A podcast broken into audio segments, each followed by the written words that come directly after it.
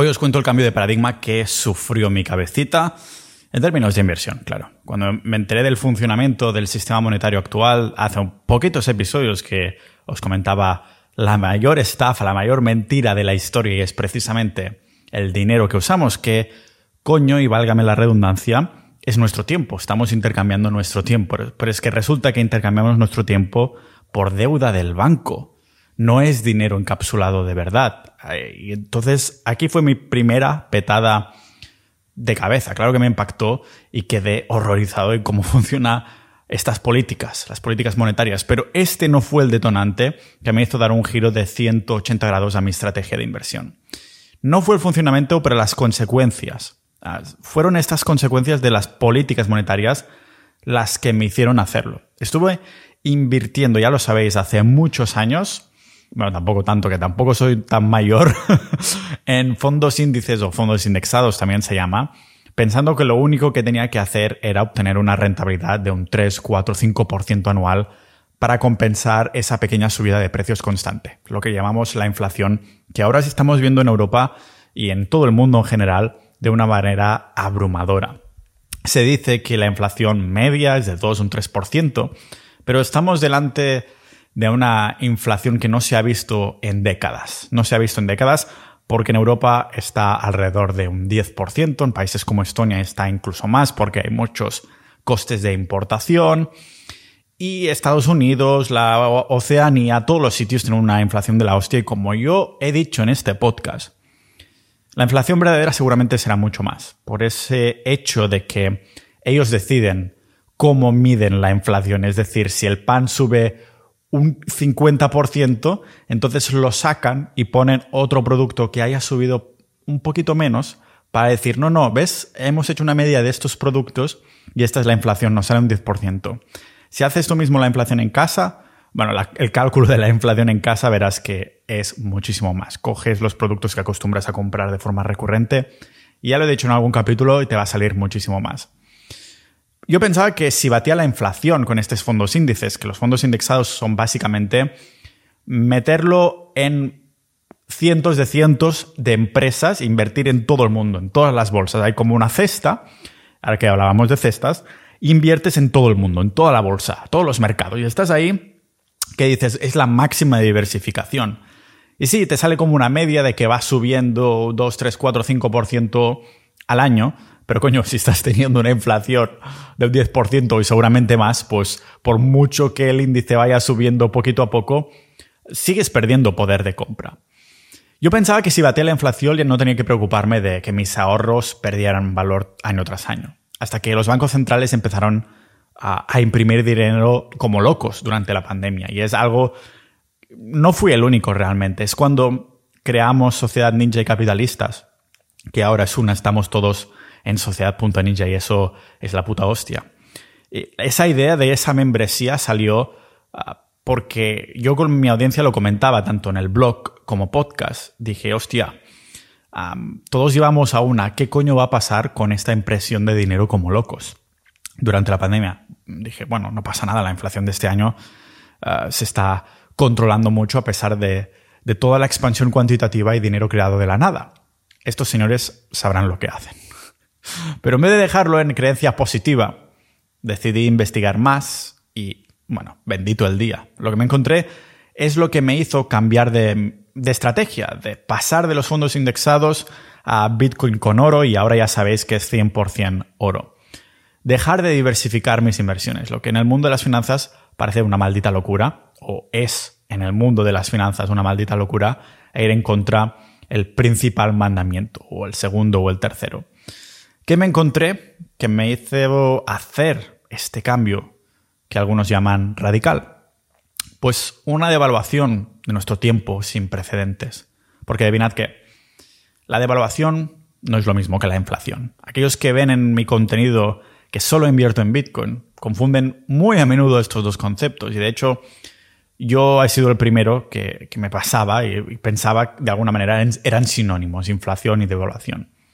Pero hay diferencias importantes. Una prueba de ello es que últimamente, después de explicar la devaluación, estoy recibiendo mensajes del tipo, si invierto en empresas de bolsa, poseo pequeñas partes de estas empresas y por lo tanto ya estoy protegido independientemente de lo que le pase a la moneda.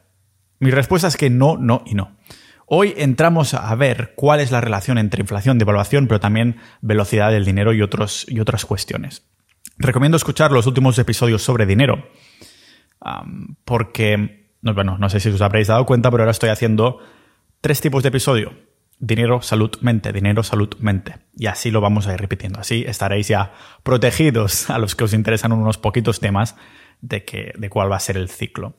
El caso es que en los últimos episodios sobre dinero os recomiendo escucharlos porque hablo tanto de las propiedades del dinero como de la mentira esta que es el sistema monetario actual. Indago bastante. Al último episodio de esto, el sistema monetario actual, llegamos casi a una hora. Así que este episodio tendrá aún más sentido para ti si escuchas estos dos episodios para entender aún más qué es el dinero y seguramente te cabrearás. Como yo, no quiere decir que vayas a tomar las mismas acciones que yo, pero un cabreito sí que te vas a llevar. Así es como nos manipulan y así al menos tenemos una opción, poquitas la verdad. Yo creo que Bitcoin es la única opción y por eso he decidido, como dicen en inglés, opt out. Porque es esencial para nuestra supervivencia financiera, al fin y al cabo es almacenar nuestro tiempo, encapsularlo, entenderla y sobre todo porque no es suficiente en tener acciones o pequeñas partes de empresas. Vamos a verlo aquí en este podcast multipotencial de Pau Ninja.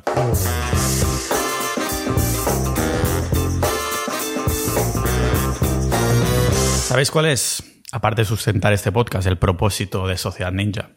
Es avanzarnos a los acontecimientos. Ah, yo creo que muchos de los que escucháis este podcast sois conscientes de los tiempos que se vienen como algo, algo difícil, tiempos de crisis financiera, pero también político, estamos en una situación muy rara de, que estamos dando importancia a cosas que en un contexto de una sociedad con dos dedos de frente no, no dedicarías ni, tiempo ni dinero.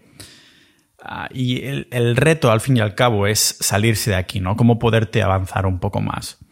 Dicen que somos mm, la, media de las personas con las que pasamos más tiempo, las que nos relacionamos más, incluso que nuestros sueldos son la media de las personas con las que nos hacemos más.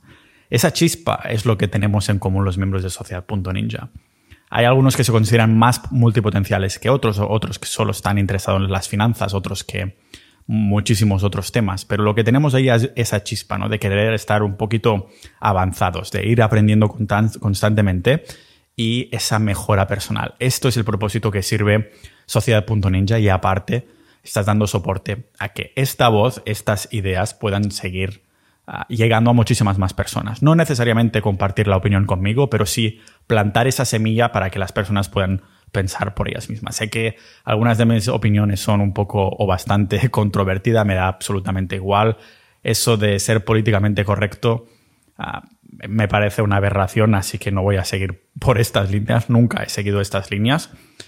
Y, si lo que tengo que pagar es no ser mediático, me da absolutamente igual. Prefiero no serlo y estar ahí dedicando tiempo a los miembros de Sociedad.ninja. Considera por menos lo que cuesta una cena al mes o una comida al mes unirte a Sociedad.ninja para tener esta network, esta, esta red de ninjas de la vida, multipotenciales, preparándose, queriéndonos preparar y haciéndolo con montones de recursos que tenemos ahí. Los episodios exclusivos, pero sobre todo los chats de más de 800 ninjas de la vida, audiocursos y un montón de cosas más que voy a dejar a plan, en plan sorpresa. Cada 100 miembros incrementamos un poquito el precio para nuevos, así que yo te recomendaría hacerlo, unirte ya como estamos entrando ya en Navidades, así que te puedes regalar para el tío o el Papa Noel o los Reyes una membresía de un año, a ver si te gusta, que estoy seguro de que sí, porque el ratio de personas que se quedan es lo que considero yo que, hace que funcione. Lógicamente también tenemos canales de Bitcoin y ya no hay tantos que me tachen de loco, porque es verdad que Bitcoin ha bajado mucho. Estamos a, ¿qué día 14?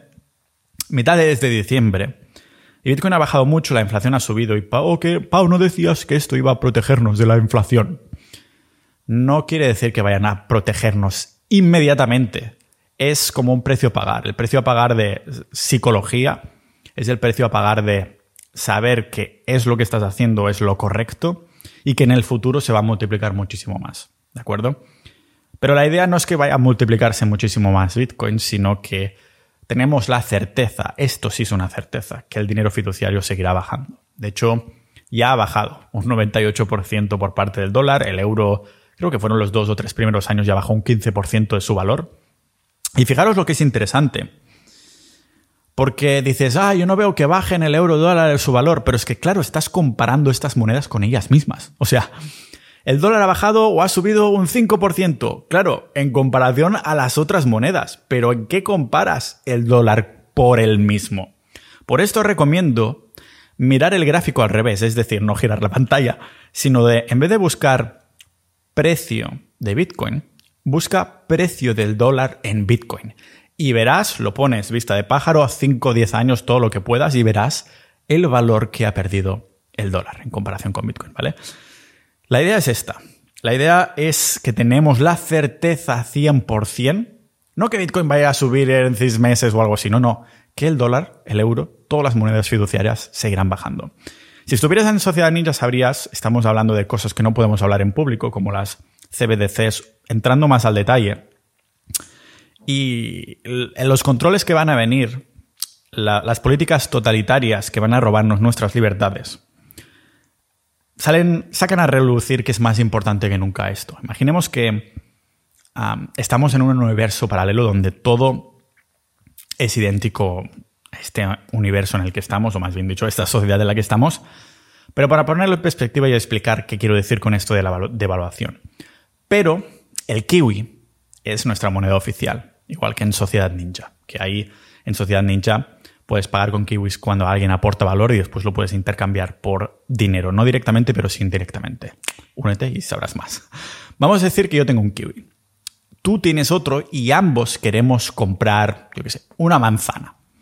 Sí, hoy estoy muy creativo, estoy ahí centrándome en las frutas. La explicación compleja de la devaluación es que se empiezan a imprimir certificados que podemos intercambiar por, intercambiar por kiwis, pero que hay más certificados que no hay kiwis. Es decir, el Banco Central dice, hostia, tenemos 10 kiwis, pero vamos a imprimir 10, 12, 13, 14, 30, 100 certificados, aunque no tenemos los kiwis en reserva. Claro, si imprimen 100 certificados, pero solo existen 10 kiwis, entonces, ¿qué sucede? Digamos que el valor de estos kiwis se va reduciendo porque cada vez hay más kiwis en teoría, aunque en verdad solo haya los certificados y no los kiwis reales. Así que para no liar el tema, vamos a simplificarlo y decir que en vez del doble de certificados, lo que tenemos es una reducción de nuestro sueldo a la mitad. Ahora bien, para mantener la perspectiva, recordad que nuestros sueldos parecen, de alguna manera parece que aumenten, pero en realidad se van imprimiendo más certificados, es decir, dinero. Por esto, en el ejemplo decimos que tenemos una reducción de nuestro sueldo, porque en realidad es exactamente lo que sucede. Trabajamos por menos. ¿Y qué nos encontramos? Pues que estamos ganando medio kiwi por la misma energía que ponemos en nuestro empleo. Pero las manzanas aún nos cuestan un kiwi entero. Eh, ya que, bueno, el número de manzanas no ha cambiado, es el que es, sigue siendo el que es. Solo ha bajado nuestro sueldo. No directamente, pero porque el coste de la vida acaba de subir. Es decir, ganamos medio kiwi, pero seguimos teniendo que pagar un kiwi por manzana. Lo que es clave aquí es que el valor de nuestro trabajo o energía se ha devaluado. El coste de una manzana en términos de riqueza se ha doblado, pero el valor de la manzana es el mismo, un kiwi. El efecto de la bajada del sueldo ocurre en el mundo real cuando los salarios no son capaces de seguir esta inflación. Y lo digo en comillas, porque en términos de impresión de dinero, de lo que realmente se trata es de devaluación, no de inflación. Como comentaba, en el mundo real nos pagarían con certificados de kiwi y la devaluación se causaría por el número de estos certificados que iría aumentando más que el número de kiwis. Así que un certificado de kiwi mm, vendría a ser, o sea, el valor de medio kiwi. Esto es la devaluación, degradar nuestro tiempo, energía que hemos puesto en nuestro trabajo. ¿Y la inflación? Pues nuestros jefes nos anuncian que ahora nos incrementan el sueldo. Decimos, bueno, el sistema no está tan mal, entonces me han subido el sueldo. Ahora cobramos dos kiwis por el mismo trabajo. ¿Por qué nos lo pueden aumentar? ¿Por qué nos pueden aumentar el sueldo? Pues porque han plantado más productores de kiwis, han multiplicado nuestros kiwis. Por cierto, esto es una analogía para los que no lo han pillado de imprimir dinero. Así que ahora en el mundo hay el doble de kiwis y como hay más kiwis que manzanas que, queremos comprar, el precio de las manzanas sube. Ah, vemos que en ambas situaciones el coste se dobla, pero lo puede hacer de dos maneras distintas. En una, nuestro dinero se corta por la mitad, como hemos visto, y en la otra, nuestro dinero se dobla, pero también lo hace el precio de la manzana. Esto se ha visto muy claramente en Argentina y en Venezuela, y ahora también lo estamos viendo aquí. Lo intentan maquillar muchísimo más, pero no os engañéis, no estamos tan y tan lejos. Lo que pasa es que como es más cantidad de ciudadanos, de población, de sociedad, pues es más fácil de maquillar y tardará más en caer, pero estamos jodidos. Lo que nos enseña este espejismo es que si las personas de hoy parecen más pobres que antes, es porque lo son. Siempre que explico la devaluación me saco algunos datos de la manga, unos datos que, por cierto, tienen como fuente instituciones públicas de Estados Unidos. Por ejemplo, tanto la Oficina de Estadísticas Laborales como la Tesorería comparten que lo que se podía comprar en Estados Unidos en 10, o sea, con, con 100 dólares en 1913, hoy necesitaríamos 2.634. Reitero, para comprar exactamente lo mismo. Todos recordamos nuestros abuelos diciendo, ah, yo para ir al cine valía cinco pesetas. Y ahora en mi pueblo había cuatro cines antes, ahora creo que ya no queda ninguno o quedará uno. Porque la gente no va al cine porque de cinco pesetas ha pasado a valer 10, 15 euros y yo qué sé. Caso es que lo vemos con estas estadísticas de Estados Unidos. 1913, 100 dólares, ahora son 2.634 lo que necesitarías para comprar lo mismo que en esa época podrías comprar con 100 dólares. Calculamos y nos sale que la pérdida de poder adquisitivo ha sido de 2.534%, que son como un 24% al año. Si lo traducimos en lenguaje ninja, esto significa que a medida que vamos trabajando cada año y ahorrando lo que tenemos, si no somos capaces de generar unos intereses mucho más altos o pasar de nuestro dinero en un activo refugio, vamos perdiendo un, cuarto de nuestro sueldo cada año. O en otras palabras, que nuestro tiempo se nos paga a menos, aunque parece que nos aumenten el sueldo. De hecho, los salarios sí que aumentan, pero claro, si te suben mucho más el precio de las otras cosas, ya me dirás si esto se le puede llamar subida. Es como, sí, sí, te lo subo, pero subo 10 veces más lo otro. Ah, pero me lo han subido. Es como un engaña, bobos. ¿Y por qué sucede? Primero tenemos esta impresión de dinero que se ha hecho a tutiplén, como unos jodidos locos. ¿Y qué causa esto? Pues que lo que tenemos pasa a valer, pasa automáticamente a valer menos, aunque no sea hasta el cabo de un tiempo que lo vemos a efectos prácticos. Ahora estamos viendo, están culpando a la guerra, pero ¿qué creéis que han hecho durante la pandemia? Imprimir dinero. Y esto en algún momento nos lo íbamos a comer. Casualmente ahora ha coincidido con una guerra. Oh. Pero es que resulta que el culpable de todo esto no es ni este señor ni el otro señor, sino los señores que nadie ha votado, que han decidido imprimir dinero. Imprimir, entiéndase, con pulsar un botón durante la pandemia, imprimir el dinero que nunca antes se había imprimido con tanta cantidad. Para ponerlo en lenguaje algo más técnico en vez de lenguaje ninja, digamos que la devaluación viene dada por culpa de la divergencia la divergencia, la separación entre lo que ganamos con el coste de vida. El PIB es más alto cada vez, es cada vez más alto, la deuda va creciendo y todo lo demás. Miles de millones de divisa en dólares y euros se han creado de la nada, pero no ha habido un incremento equivalente en la devaluación. Vamos, que cada euro nuevo, cada dólar que se saca de la máquina, roba directamente un poquito de nuestro patrimonio, nuestro capital, si seguimos usando estas divisas, que es lo que hacemos la mayoría, a menos que vivas en la playa del Salvador, que ahí, bueno, va con Bitcoin, pero se traduce en dólares igualmente. Así que vemos lo que nos afecta, pero ¿por qué la gente sigue confundiendo la inflación con la devaluación? Aunque no son lo mismo, en verdad, claro que están ligados. La inflación atada a estas subidas de precios de, los que, de las cosas que compramos en el día a día y está mucho más ligado a las políticas monetarias que hacen los bancos, es decir, que se puede controlar relativamente. Ya hemos visto que se les escapa igualmente de las manos, porque una cagada tan gorda, pues lógicamente, son unos señores de traje que no, no entienden de historia monetaria, solo están ahí por poder y por ponerlos a dedos. Nadie los ha votado y aún así están controlando lo que vale nuestro tiempo. Y la devaluación, que es la pérdida de valor de la moneda. O sea, que algo que vale 100 euros puede aumentar a 102 euros y tenemos que ser capaces de generar estos 2 euros extras de diferencia para no perder este poder de compra. Pero si encima el dinero que tenemos cada vez vale menos, significa que este abismo cada vez será mayor.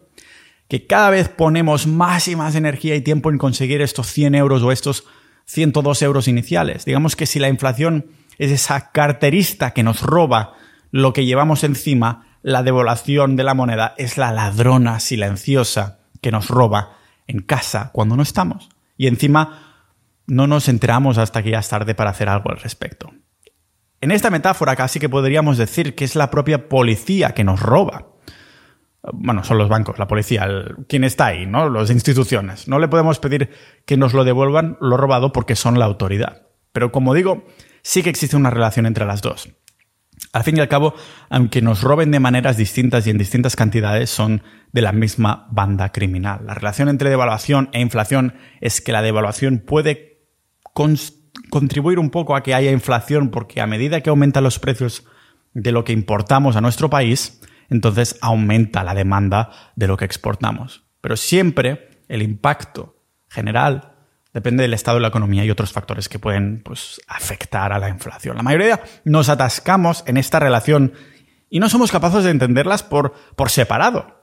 Que ahí es donde está la clave. La diferencia entre inflación y devaluación es que la inflación está ligada a los precios y la devaluación a la pérdida del valor de la moneda. Y igualmente se trampea también, igual que trampean la inflación y nos cuentan milongas y mentiras y manipulan las estadísticas, también lo hacen con la devaluación. ¿Se ha devaluado el dólar un 5% o el euro un 5%? Sí. ¿En relación a qué? Si todas las monedas son fiduciarias, están respaldadas en nada. Si todas han imprimido a más no poder. Si bajan entre ellas, pero es que todas se van a puto cero y esto sí es una verdad absoluta. Siempre cada puta moneda fiduciaria en lo largo de toda la historia ha ido a puto cero y estas también van. Pero para entender más la devaluación tenemos que tener perspectiva en la historia monetaria, hacer un zoom out que nos ayude a entender mejor el mundo. El dólar americano fue la reserva de valor mundial después de la Segunda Guerra Mundial. Durante el conflicto las naciones occidentales desataron, ah, yo creo que sí que está bien dicho que digamos desatar, ¿no? Desatar, desvincularon el valor de sus divisas del oro para poder imprimir más.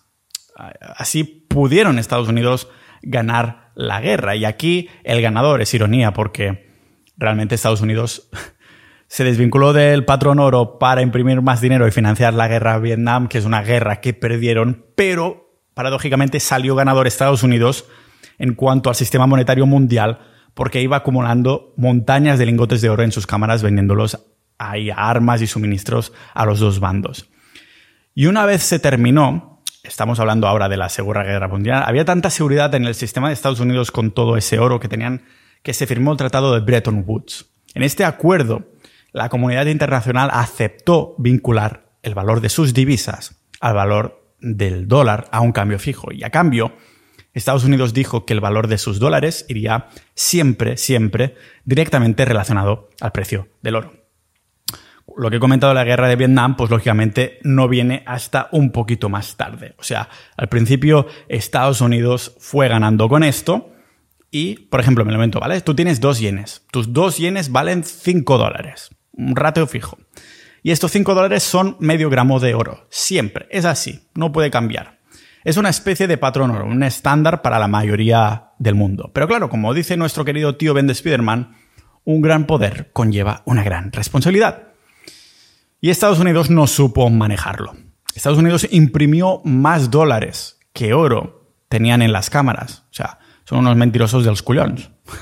Imprimió más dólares que oro tenían las cámaras. Dijo a todo el mundo, sí, sí, nosotros tenemos todo este oro y aquí estaba, mm, lo puedo apoyar con todos estos papelitos que digo que tengo esta cantidad de oro. Pero entonces empezaron a imprimir más papelitos. Sin tener más oro de la cuenta. Tenían el de siempre, pero imprimieron más papelitos. Y los primeros que vieron esto fueron, ¿qué pasa ahí? Como el meme de Leonardo DiCaprio. fueron los franceses, que los primeros en darse cuenta y dijeron, nai, nai. Bueno, esto sería alemán, ¿no? dijeron, no. Se salieron de este truquito, de este truco trato, y dijeron, están de hecho las imágenes en blanco y negro por YouTube, ah, que dijeron, no, si Estados Unidos está imprimiendo más, ¿para qué coño queríamos seguir nuestra moneda vinculada al dólar? Así que se salieron y el resto del mundo siguió a los franceses y también desvinculó sus monedas del dólar. Desde entonces, todos los estados viven de dinero fiduciario, dinero respaldado por nada. Respaldado por nada. Si hacemos el zoom out, la famosa vista de pájaro en este escenario de la historia, vemos que en los últimos 100 años el dólar americano se ha devaluado en un 98% comparado con el precio del oro. Hoy en día seguimos llamando al dólar la moneda de reserva del mundo, pero nada más lejos de la realidad. Como lo llamamos aún reserva, en teoría, si analizamos el oro, debería ser suficiente para poner en perspectiva toda esta pérdida de, de, valor adquisitivo. Aunque es verdad que la mayoría de los que me seguís, al igual que yo, no gastamos en dólares, sino en euros. ¿Cómo está este tema? Pues es difícil de hacer un zoom out con el euro porque aunque lo tengamos aquí en la mente como si, ¡buah! ¡Qué trayectoria el euro! y siempre pensando en euros. Ah, sintamos que es, es el estándar de nuestra vida aquí en Europa. Acordaros de que el euro tiene apenas 20 años de vida. Así que no tenemos histórico, no tenemos tendencia de una devaluación como Estados Unidos al que podemos tirar atrás un siglo entero, aunque el dólar realmente se llame dólar, ha sido una moneda muy diferente. Aún así no es muy difícil ver la tendencia del euro. A día de hoy Estados Unidos lleva la batuta con más de un 60% de la economía mundial, así que cuando imprimió, imprimió 3 billones, el Banco Central Europeo no se quiso quedar atrás y le dio la impresora para inyectar 750 mil millones. Si miramos el valor de Bitcoin con euros, lo que os decía antes de el gráfico al revés, vemos exactamente la misma tendencia. Bajista por parte del euro no del Bitcoin, del euro. Y las otras monedas más de lo mismo. En todas estas medidas de los bancos centrales de las economías más importantes, los otros países hicieron lo mismo durante la pandemia. El Banco de Inglaterra inyectó 400.000 millones de libras, el Banco de Japón inyectó 12 billones de yenes, el Banco de China inyectó 550.000 millones de yuanes. Con un escenario tan apocalíptico, la devaluación evidentemente no es inflación, que ha sido virtualmente cero. Así que ¿Cómo nos protegimos? Pues me parece esencial antes de responder, aunque ya sabéis cuál es mi respuesta, tenemos que conocer algunos datos más. Cuando vamos a, ver algunos gráficos de impresión de dinero de los bancos centrales, siempre hacen referencia a unos términos. Son importantes, así que vamos a entenderlos en lenguaje ninja muy rápidamente. Los términos se llaman M0, M1, M2 y M3. El M0, eso es cuando los bancos centrales hablan de impresión que ponen ahí lenguaje técnico para que la gente de a pie no podamos entenderlo, pero como siempre somos unos ninjas de la vida que queremos adelantarnos a los tiempos, estar un paso por delante a lo que nos dicen de los medios, por eso estamos en sociedad.ninja, vamos a entenderlos muy rápidamente. El M0 es el dinero efectivo real en nuestro bolsillo en las cámaras del banco, o sea, los billetes y las monedas. El M1 es el dinero que hay en M0, pero también sumando el dinero en cuentas de depósito que no utilizamos para los ahorros, que tenemos en las cuentas bancarias que se usa pues, para pagar las facturas, ir al restaurante, a los escorts, lo que sea, lo que te gastes tú el dinero. Después, M2 es el dinero que hay en M1, pero también sumando el dinero en cuentas de ahorros de menos de 100.000 euros, donde hay fácil acceso. Es dinero que podríamos usar si quisiéramos, pero nuestra intención está ahí ahorrándolo, hasta 100.000 euros. M3 es el dinero que hay en M2, es decir, todo el dinero que hay, pero también sumando el dinero en cuentas de ahorro muy a largo plazo, incluidas las, las que son bien gordas. Digamos que es el, menos líquido que, que, M2. Es más fácil de ver si lo ponemos en un ejemplo. Si tengo 50 euros en mi bolsillo, 500 euros en mi cuenta corriente, 5.000 euros en mi cuenta de ahorros y 200.000 en mi cuenta de ahorros a largo plazo. Entonces nos quedaría, pues, M0 es 50 euros, M1 es 550 M2 es 5.550 porque recordemos que se va sumando lo anterior y el M3 es 200.005.550. Cuando un banco central toma una decisión de emergencia, emergencia para inyectar miles de millones de euros o hasta billones en la economía global, monetaria global, lógicamente afectando a todo Dios, el M2 aumenta. Significa, parece el nombre de una droga, ¿no? El M2. El M2 aumenta. ¿Y qué significa esto? Pues instantáneamente el poder adquisitivo del individuo que posee esa divisa se devalúa. Los que están delante de los bancos centrales que imprimen dinero dicen saber lo que están haciendo, porque su objetivo es permitir una transición del entorno deflacionario al que nos encontramos al que nos encontrábamos durante la pandemia, donde el dólar americano estaba pues, subiendo de valor, hacia un entorno más inflacionario, donde el dólar está devaluado.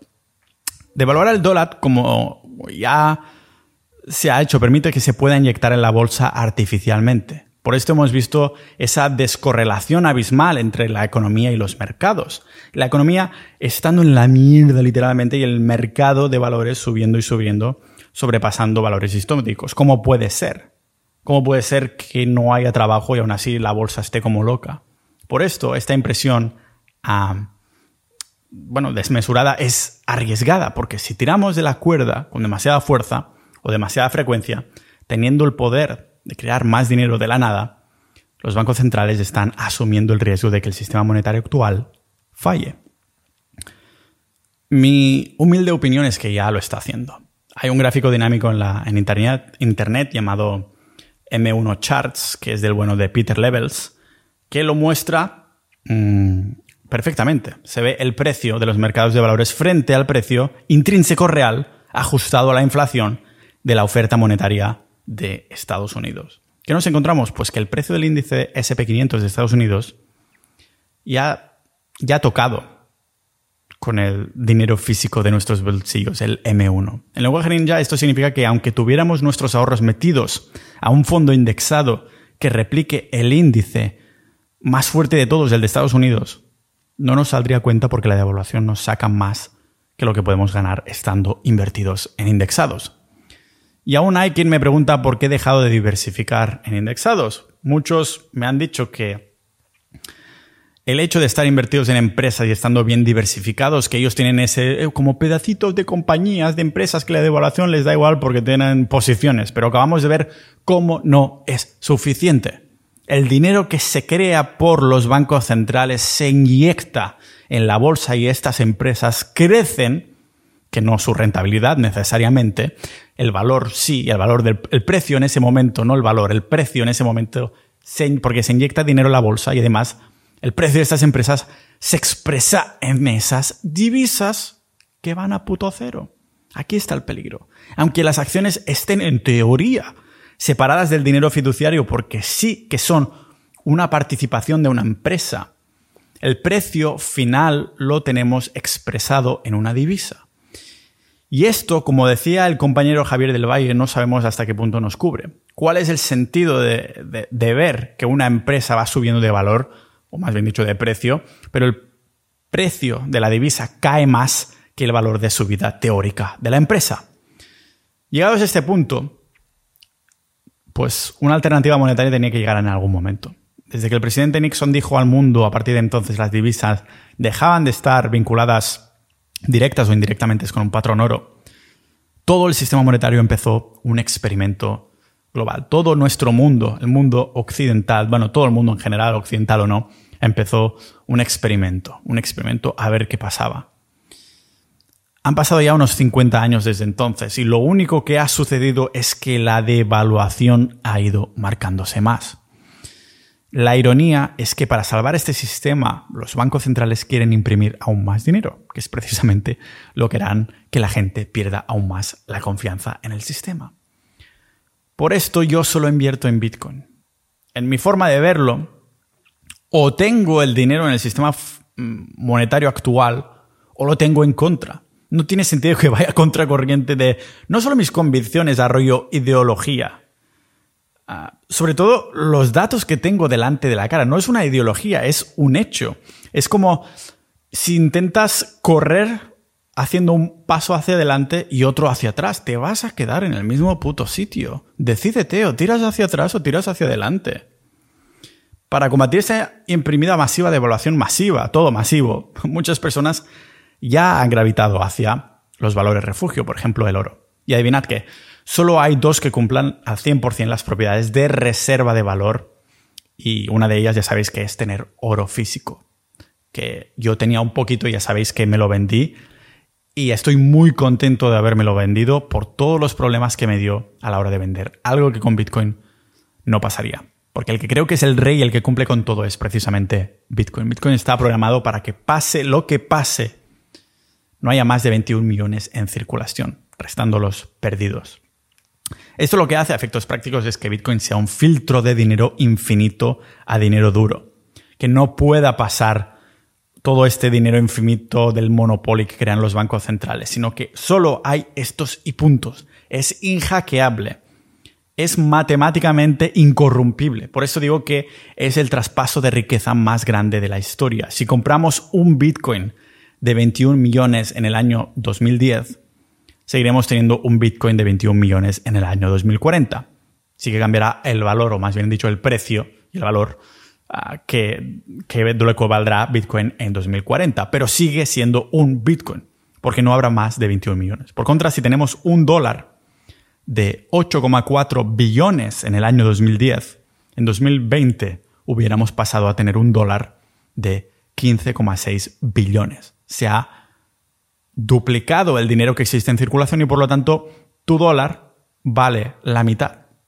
Si bien es verdad que nadie nos puede garantizar que Bitcoin caerá otra vez o volverá a subir o que habrá un cambio de 180 grados en el sistema monetario actual, al menos no de golpe, esto está aseguradísimo, lo que está claro es que la mejor opción ahora mismo es precisamente Bitcoin, porque lo otro sabemos al 100% que no funciona. Hay miles, millas, miles, miles de otras criptomonedas y ninguna ha sido capaz de generar un efecto reta a este punto. Por esto todo lo tengo a Bitcoin, no a ninguna otra cripto. Para mí es Bitcoin y después el resto de las criptomonedas que son la mayoría, el 99% humo. Solo uno es dinero, que es Bitcoin. Y aquí muchos me dicen que muy bonita la idea, pero si Bitcoin tiene que subir aún más por esta creación de dinero, ¿por qué demonios lo tendría que utilizar como sistema de pago si sé que mañana valdrá más? Claro, había que regastarlo. Lo usaremos como ahorro. Y es totalmente cierto, pero hay algunas matices que tenemos que considerar. En economía existe el concepto de velocidad del dinero, algo que se ha relacionado directamente con la inflación. Ji Wen, vicepresidente adjunto y economista de, de la Fed de San Luis, dijo que si por alguna razón la velocidad del dinero disminuye rápidamente, la velocidad es pasarnos nosotros el dinero. O sea, si una persona te lo pasa, se lo pasas, pasas dinero a esa persona, esa se lo pasa a otra, tal, tal, tal, velocidad del dinero. Pues este señor de la Fed, la Reserva Federal de ahí, dijo que si por alguna razón la velocidad del dinero disminuye rápidamente durante un periodo de política monetaria expansiva, puede compensar el aumento de la oferta monetaria e incluso conducir a la deflación en lugar de la inflación. Y adivinad qué.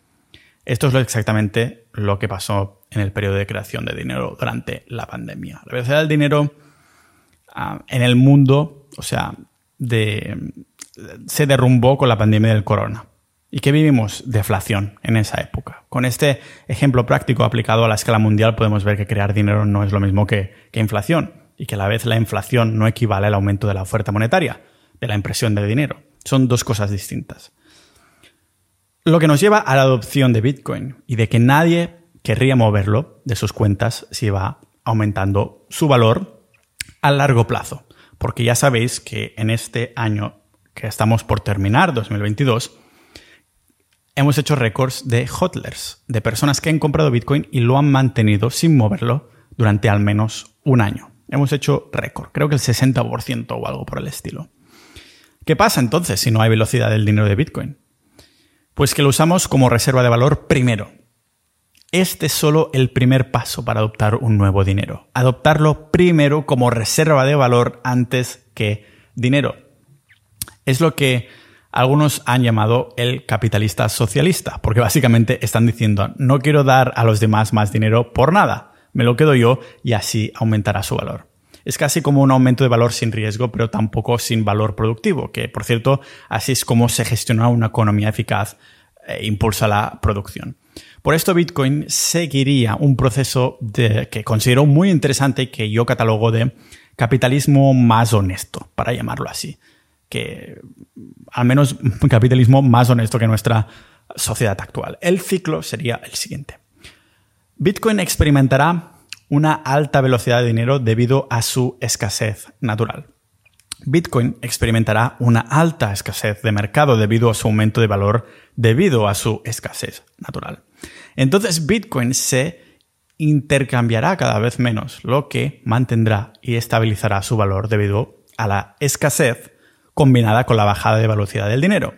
Y Bitcoin finalmente se hundirá en precio, disminuyendo su valor como un ciclo típico de auge y caída porque los propietarios querrán obtener algo de sus bitcoins, o sea, usarlo como moneda. En este momento ya estamos hablando de que ha habido un gran filtrado y todo el mundo prefiere tener bitcoin antes que euros y dólares. Para mí es una cuestión de tiempo. Tal vez es cuando el precio de bitcoin ronde aproximadamente el millón o los 100.000 o los 5 millones, quién sabe. Lo que está claro es que esta conversión ha empezado a hacerse los datos de Bitcoin son públicos, las estadísticas, y vemos que hay cada vez más, más hodlers. Y cada vez más son más conscientes de sacarlos de los exchange. Para convertirse en una moneda global, primero, o sea, Bitcoin tiene que convertirse en una reserva de valor. Su valor tiene que ser al menos igual a la oferta monetaria global. Y hoy en día no es el caso. La capitalización del mercado de Bitcoin es, no sé si era, me acuerdo que en 2020 llegó al trillón, ¿no? Y después bajó a los 900 miles de millones en el momento de, de, crearos este pedazo de joya de episodio. O sea que aún hay muchos miles de millones esperando a ser convertidos en Bitcoin y eso solo significa esperanza. Tanto para los que ya estamos dentro como los que están pensando en las opciones de valores refugio. Espero que os haya gustado el episodio de hoy, Ninjas de la Vida. Consideraba que era importante remasterizar este episodio explicando la inflación y la devaluación y seguir poniendo en la cabeza de la gente cómo funciona el dinero. Sí, no sabemos el valor o el precio de Bitcoin en seis meses, un año, ni siquiera diez años, pero si sabemos a ciencia cierta que el dinero, el dinero fiduciario que estamos usando va bajando de valor constantemente, ¿qué alternativa tienes? Esperar sentado o vas a tomar acción algo al respecto. No tiene por qué ser Bitcoin. Si crees en oro, pues te metes en oro. Infórmate. Esto no es consejo de inversión. Pero yo lo tengo claro y así seguiré al pie del cañón. Como todos los miembros de Sociedad.ninja, considera apuntarte a nuestra maravillosa comunidad. Muchas gracias a todos los miembros actuales que hacéis posible estos episodios. Nos vemos en Barcelona, nos hemos visto en Málaga y nos vemos en distintas partes del mundo con nuestras quedadas. Es un placerazo veros y conoceros en persona. Y al oyente que ha escuchado hasta aquí, muchas gracias también por llegar hasta aquí. Nos vemos dentro de Sociedad Ninja y en los próximos episodios de este podcast multipotencial de Pau Ninja.